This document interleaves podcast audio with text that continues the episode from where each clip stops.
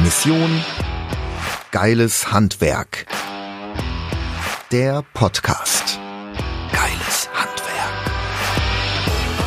Sven Schöpker schraubt schon sein Leben lang daran, das Handwerk positiv zu verändern.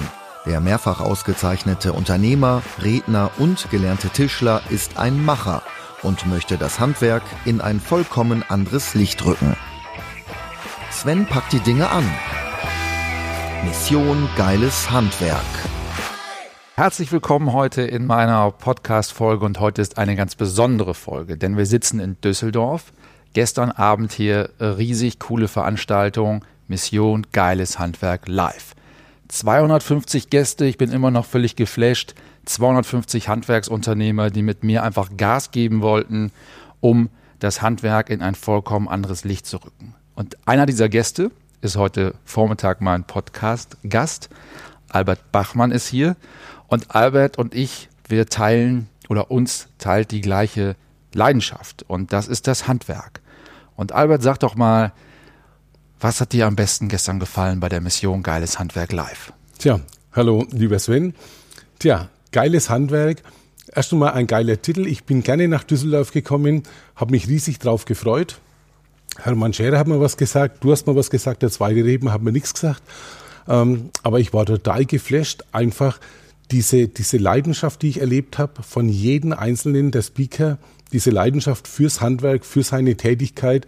Als ich dann gehört habe, dass der Jörg auch aus dem Handwerk kommt, Dachdecker, denke mir, das ist ja der Hammer. Hier, äh, äh, Sven hat es wirklich geschafft, drei Menschen, die für ihre Sache brennen, auf die Bühne zu bringen und es auch noch so zu verbinden, dass jeder Handwerker, und ich habe mich mit Installateuren unterhalten, ich habe mich mit Schreinern unterhalten, ich habe mich mit Fliesendecker unterhalten, äh, die unterschiedlichsten Branchen, und jeder hatte so flackern, so leuchten in den Augen und haben alle gesagt, das ist toll, was wir hier erleben.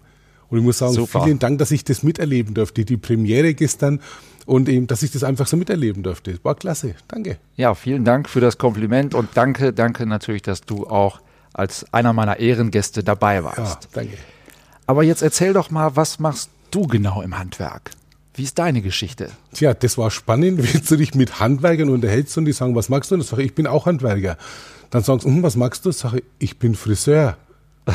Dann sagen die, aha, du bist Handwerker. Ich sage, ja, wir arbeiten mit der Hand. Ja. Ich komme ursprünglich aus der Friseurbranche.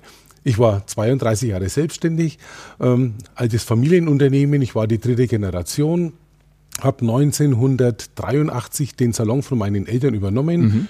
1901 wurde er gegründet von meinem Großvater. Der war auf der Wanderschaft, kam aus dem schönen Erzgebirge, war in der Nürnberger Ecke auf Wanderschaft. Und ähm, dann war ein Kunde aus unserem Ort, war in Nürnberg, hat sich rasieren lassen und sagt, Mensch, junger Mann, du hast eine gute Hand. Dich bräuchte man in Rostal. Rostal in Mittelfranken, 20 mhm. Kilometer außerhalb von Nürnberg. Und dann ist er 1901 mit der Bahn nach Rostal gefahren, hat gesagt, das gefällt mir, hat sich dort niedergelassen, hat dann das Geschäft geführt bis 39, dann hat es mein Vater übernommen. Ab äh, 83 bin ich dann in die Bütt gestiegen. Ab 81 hat mein Vater für mich Mitarbeiter eingestellt. Mein Vater, meine Mutter waren Einzelkämpfer. Mhm. Er hat dann die ersten beiden Lehrlinge, eine Friseurin eingestellt.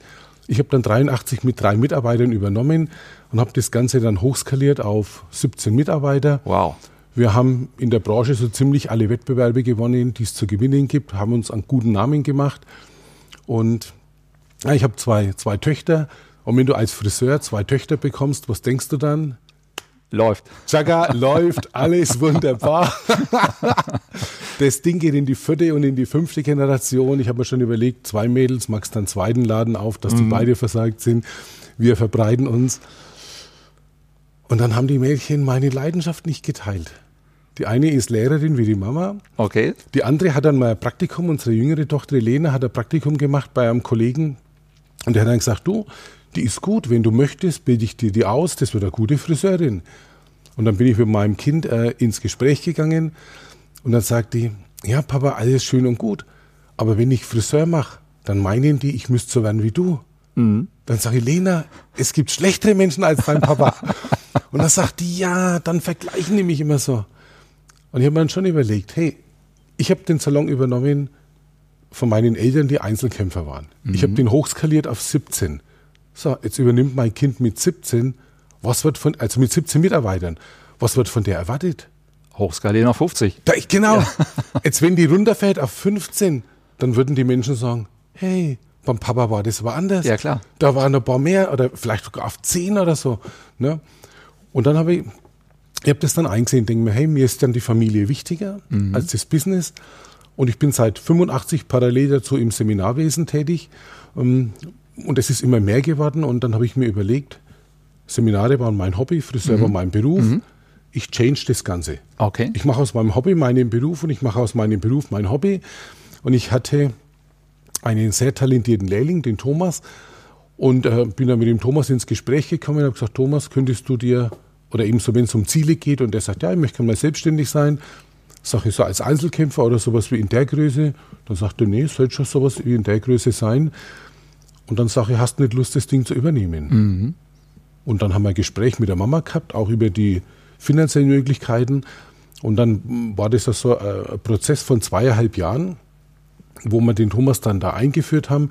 Und der hat dann 19, äh, der hat dann 2015 den Salon übernommen. Ich habe dann nach 32 Jahren bin ich ausgestiegen, habe mich ganz meiner Seminartätigkeit gewidmet, war nach drei Tage im Salon, um immer so ein bisschen an der Basis zu sein. Ja. Jetzt ab Juli dann nur noch zwei Tage. Denn wenn ich heute irgendein Seminar vor Friseuren mache und irgendwas erzähle, dann ist mir wichtig, dass die dieses Flackern, was ich gestern Abend in euren Augen gesehen habe, dass die Ja. das in meinen Augen auch noch sehen. Super. Dass die sehen, der Typ weiß, von was er spricht und der Typ hat Ahnung. Und ich sage immer, bei mir geht es ja in meinem Seminar häufig um Terminverkauf. Ich möchte jeden Tag den Beweis antreten können, das System, das ich schule, das ich lehre, für das ich brenne, das System funktioniert.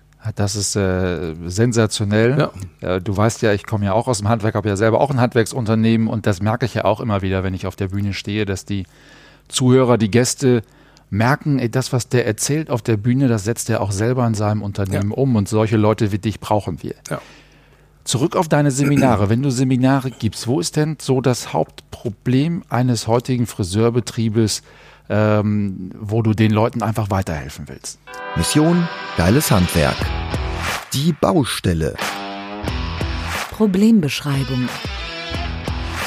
Also das Hauptproblem ist heute natürlich das Thema ähm, Mitarbeiter und die entsprechende Auslastung. Wenn du dich heute mit einem Kollegen unterhältst, am Freitag, Samstag haben die alle zu tun. Es gibt keinen Friseur, der kann noch so schlecht sein, der am Freitagnachmittag rumsteht. Da haben die die Hütte voll. Ja. Aber Anfang der Woche, am Mittwoch, am Dienstag, da sind Lücken. Und ich helfe ihnen, ich bin der Auslastungsoptimierer. Ah. Ich habe für mich ein System entwickelt, wie schaffe ich es, die Menschen an der Hand zu nehmen und in die Lücken zu buchen. Also die Friseure oder den Dienstleistern muss erstmal bewusst sein, wo habe ich eine Lücke. Und ich arbeite heute für Friseure, für Kosmetiker, für Physiotherapeuten, für Ärzte. Ah, okay. Überall das ist natürlich da- intelligent, ja. Überall da, wo du als Kunde, als Patient oder als Klient anrufst und sagst, ich hätte gern einen Termin. Das geht bis hin zum Reifenservice. Weil wenn du sagst, ich hätte gern einen Termin, dann, ähm, dann hast du ja im Prinzip schon gekauft.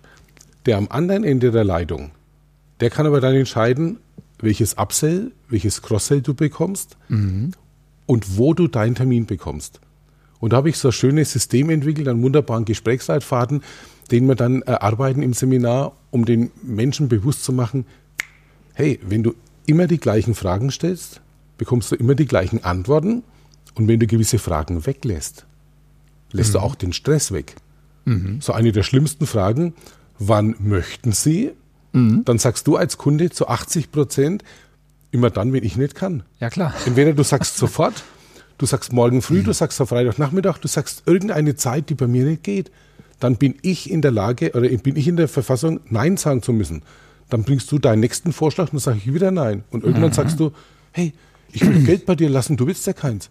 Du, du sagst ja immer Nein. Mission Geiles Handwerk. Das richtige Werkzeug. Also habe ich im Seminar das Wann-Verbot ausgesprochen. Es gibt kein Wann möchten Sie kommen, sondern wir bieten die Termine aktiv an. Ja.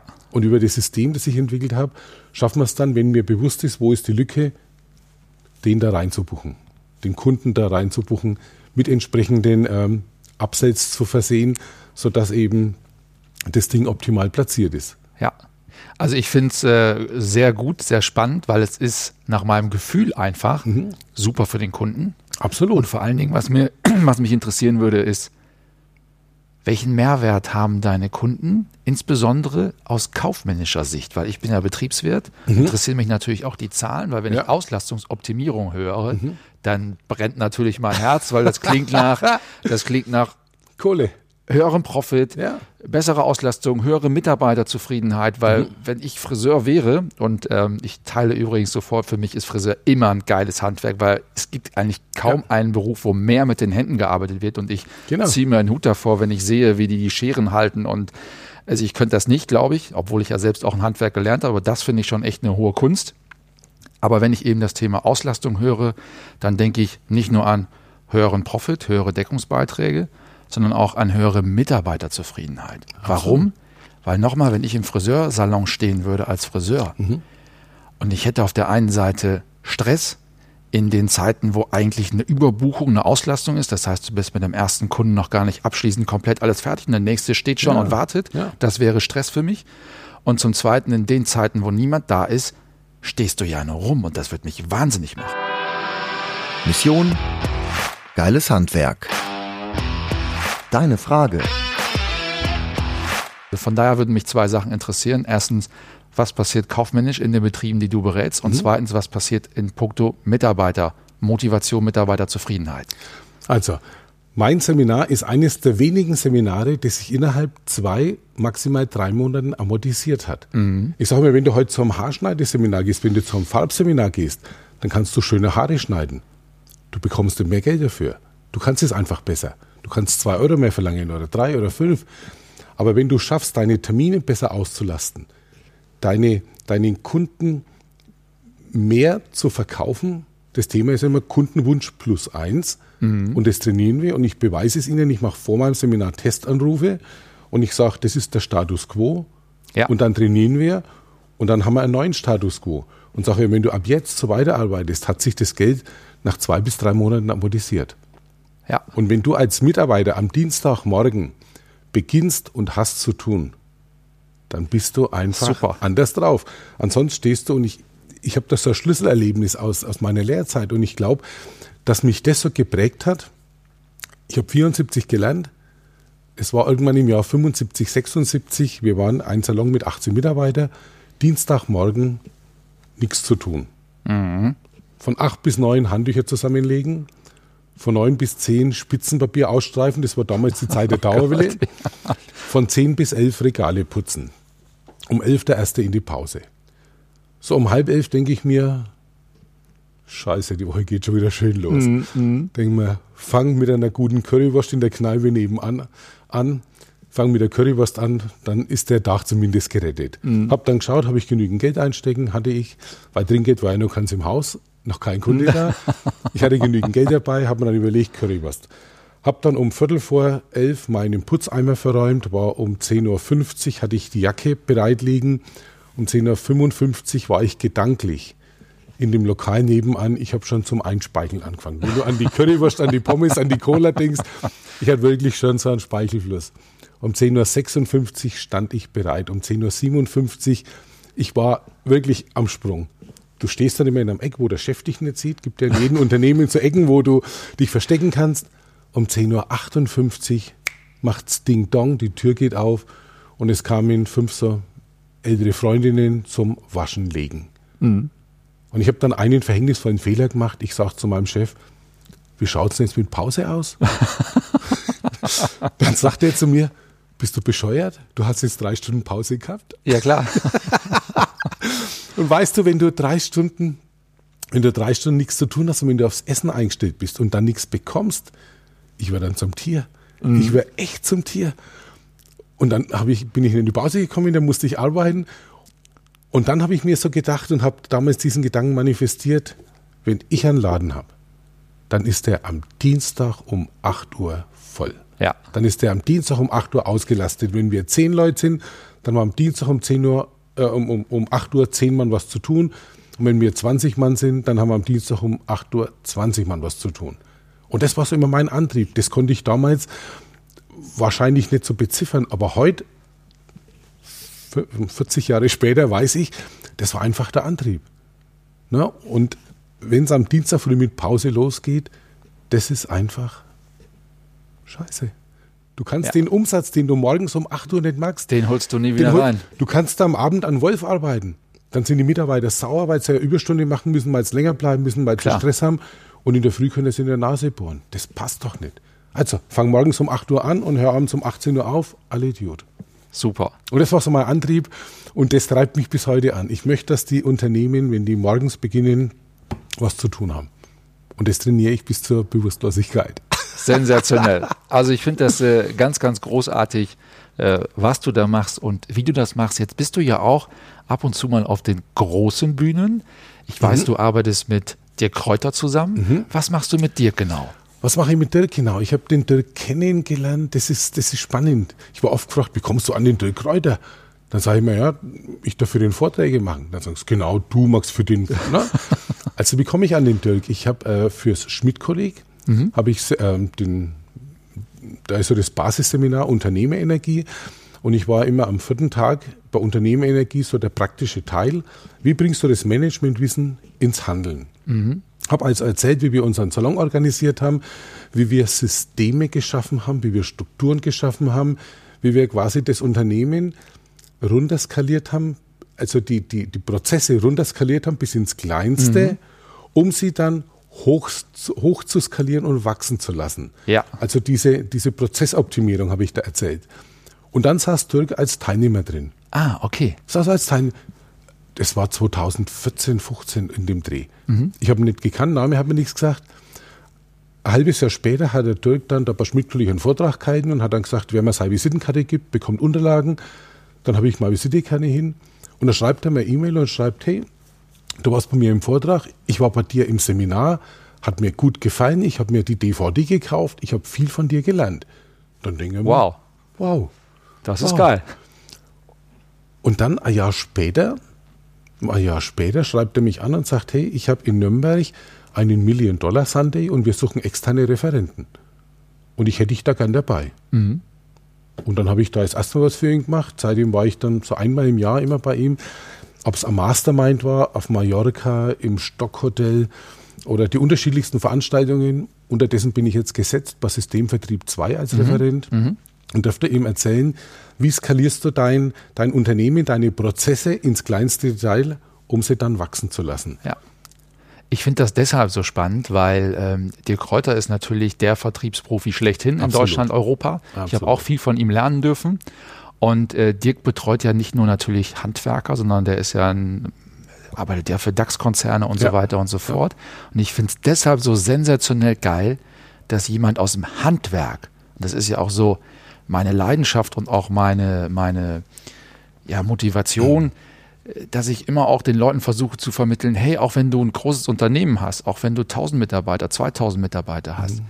es gibt auch in unserem manchmal ja, vielleicht kennst du das so belächelten Handwerk, ja. richtig geile Sachen, ja. von denen auch wirklich große Unternehmen profitieren können. Mir geht das zum Beispiel so, wenn ich mit ähm, größeren Industrieunternehmen spreche, meistens das Zulieferer des Handwerks und wir diskutieren über Digitalisierungsthemen als mhm. Beispiel. Und wenn ich denen sage, was wir als kleines Handwerksunternehmen im Bereich Digitalisierung alles machen, digitale Rechnungsworkflows, digitale Rechnungsfreigaben, mhm. dann fällt denen echt der, der, der Kick aus der Brille, ja, weil ja. die sagen, wie geil ist das denn, das haben selbst wir nicht mal und wir sind 1000 mhm. Mitarbeiter. Ja. Und deswegen finde ich es großartig, dass ähm, jemand aus dem Handwerk da wirklich mhm. diese Impulse geben kann, weil das tut unserer Branche natürlich äh, wahnsinnig gut. Ja. Und das ist ja spannend, wenn, wenn Dirk diese Mastermind hat und die Teilnehmer bezahlen einen hohen fünfstelligen Betrag, um an dieser Mastermind teilzunehmen.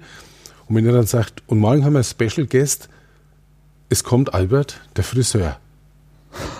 Dann sagen die, nicht dein Ernst. Mhm. Wir bezahlen dir ein Vermögen und du setzt uns einen Friseur vor. Und das finde ich immer so klasse. Und der kokettiert dann schon so ein bisschen damit mhm. der Dirk, weil er dann ja, weiß, was halt am anderen Tag kommt. Und mir hat dann nach der Hamburger Mastermind eine der ganz großen Ladies, wenn es um, um Qualitätsmanagement und um, und um Prozesse geht, die Katja Holzheit, die hat mir hinterher dann ein, ein äh, Video geschickt und sagt, ich war so geflasht von dem, was du erzählt hast, was bei dir in deinem Unternehmen, in deinem Salon so selbstverständlich ist. Sagst, ich komme in Unternehmen rein, die haben, wie du sagst, tausende von Mitarbeitern, für die ist eine, eine Aufgabenplanung, ein Innovationsmanagement ist für die ein Fremdwort. Mhm. Und bei dir habe ich das, was ich den großen Konzernen erzähle, bei dir habe ich das fast in Perfektion äh, vorgefunden. Und die war total happy und wir haben jetzt einen guten Kontakt und tauschen uns mal ein bisschen aus. Und ich sagte, Mensch, ich finde es so klasse, was du machst. Und war dankbar, dass ich da war und, und dass wir uns eben hier austauschen konnten. Ja, also sensationell. Ja. Vielen Dank, äh, dass du uns einen Einblick gegeben hast in gerne. das, was äh, du machst. Ich muss noch mal eben kurz was trinken hier. Ja, gute Idee. Also wirklich ähm, sensationell, höchsten Respekt vor dem, was du machst. Danke. Ähm, das Thema ist sensationell und genau solche Leute wie dich brauchen wir im Handwerk. Ähm, mega cool, dass du hier in meinem Podcast heute warst. Mhm. Und fass doch nochmal für unsere Zuhörer äh, das zusammen, was du mit deinem Training machst. Mission Geiles Handwerk. Der Feierabend. Zusammenfassung. Also, was mache ich mit meinem Training? Ich helfe den, äh, ich helfe den Unternehmern, ob das Friseure, ob das Kosmetiker sind, ob das Physiotherapeuten sind. Und da habe ich ein spannendes Erlebnis. Äh, Gerade die Gesundheitsbranche, die rennen ja immer den Schmerzen hinterher. Und die erkennen jetzt langsam, die Menschen kommen nicht nur, um ihre Schmerzen wegmachen zu lassen, sondern auch, um sich wohlzufühlen. Mhm. Wenn du anrufst und sagst, ich habe Kreuzschmerzen, ich brauche eine Massage, dann können die genauso ein Upsell platzieren, bleibt es bei der Massage, so eine Fangung, um die Muskulatur vorzubereiten, noch eine Rotlichtbehandlung. Die merken auch, wir können Zusatzverkäufe machen. Ich habe Zahnarzt trainiert, der hat eine große Praxis mit 70 Mann. Vier Leute allein im Recall, also die quasi Patienten anrufen und auch die lernen, bleibt es beim Kontrolltermin oder kommt da Zahnreinigung dazu? Mhm. Die kleine oder die große? Alternativfragen, wie biete ich was an? Und es fasziniert mich so, dass ich hier in ganz vielen Branchen Impulse setzen kann. Im Prinzip eines, die Termine richtig zu verkaufen, die Lücken zu erkennen, die Lücken zu erfüllen. Die Gesprächstechnik trainieren wir so, dass die lernen, den Kalender richtig zu lesen, mhm. nämlich antizyklisch von hinten nach vorne, von unten nach oben, mm, um einfach dann die, die Termine, die verkauft werden sollen, als letzteres zu nennen. Das ist so das eine. Und im Moment bin ich an einer ganz heißen Geschichte dran. Wir wollen jetzt die Terminierung bei den Friseuren in der Beautybranche outsourcen mit einem Callcenter gemeinsam, dass bei deinem Friseur, wenn du jetzt einen Friseur hast mit drei, vier Mitarbeitern und die rennen am Dienstag früh vier, fünf Mal vom Kunden weg. Ja. Dass einfach das Telefon direkt ans Callcenter geschaltet wird, das Callcenter die Termine einbucht und im Salon Ruhe ist. Und das ist so mein, mein neuestes Projekt neben meinem Buch, das im Herbst erscheint ah. im Golding Verlag. die Unterschrift ist gerade trocken auf dem Papier, kommt im ja, Golding cool. Verlag im Herbst raus. Und äh, es ist spannend. Also als Auslastungsoptimierer sehe ich mich einfach da, die Lücken in den Terminplänen zu füllen, die Mitarbeiter besser auszulasten, um ihnen ähm, bessere Effizienz zu geben, um ihnen die Chance zu geben, höhere Löhne zu verdienen und einfach mit einem besseren Image, mit einem besseren Gefühl abends aus dem, aus dem Unternehmen zu gehen, mit einem Grinsen im Gesicht, weil sie wissen, halt war ein geiler Tag. Sau cool. Also passt genau jetzt zu der Botschaft, geiles Handwerk, das, was du ja. machst, ist wirklich richtig cool. Abschließend, wie können die Leute sich bei dir melden? Wie können die Leute die sagen, ey, das finde ich echt geil, Terminauslastung, Auslastungsoptimierung, mhm. das ist echt mein Thema. Wie können wir auf dich zukommen? Also entweder über meine Website www.albert-bachmann.de mhm oder über telefonklarheit.gmail.com, über die okay. E-Mail-Adresse. Ich bin auf allen sozialen Medien vertreten, mein YouTube-Kanal, mein Upspeak-Kanal, mein äh, Xing, LinkedIn, Super. Twitter, Facebook. Über Albert Bachmann bin ich überall zu finden. Super, wir machen Na? das auch so. Wir ähm, in die schreiben, die, genau. schreiben die Links nochmal in ja. die Shownotes, genau. Ja, äh, großartig nochmal Kompliment. Ich hoffe, dir hat diese Podcast-Folge gefallen. Ich fand es äh, wirklich äh, großartig, ja. großartig. Und ähm, ja, wenn ihr Interesse habt, weiterhin bei der Mission Geiles Handwerk dabei zu bleiben, dann geht gerne auch natürlich auf meine Website missiongeileshandwerk.de oder auch unter svenschöpker.com und hinterlasst gerne wie immer eine 5-Sterne-Bewertung bei iTunes für diesen Podcast. Und ich wünsche dir bei deinem Weg. Den Weg von Albert fand ich sehr, sehr beeindruckend. Ich wünsche Okay. dir bei deinem Weg natürlich weiterhin viel, viel Erfolg und viel Spaß mit der Umsetzung deiner Mission Geiles Handwerk. Mission Geiles Handwerk. Der Podcast.